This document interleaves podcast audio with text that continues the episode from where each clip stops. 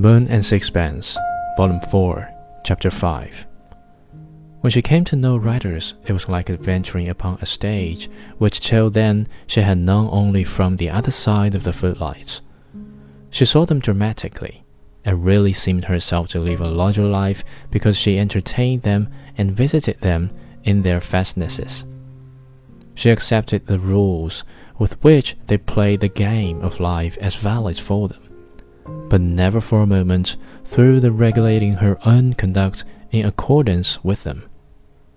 Their moral eccentricities, like their oddities of dress, their wide theories and paradoxes, were an entertainment which amused her, but had not the slightest influence on her convictions.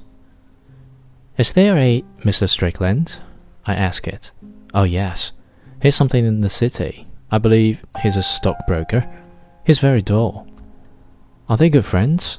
They adore one another. You'll meet him if you dine there. But she doesn't often have people to dinner. He's very quiet. He's not in the least interested in literature or the arts. Why do nice women marry dull men? Because intelligent men won't marry nice women. I could not think of any retort to this, so I asked it if Mrs. Strickland had children.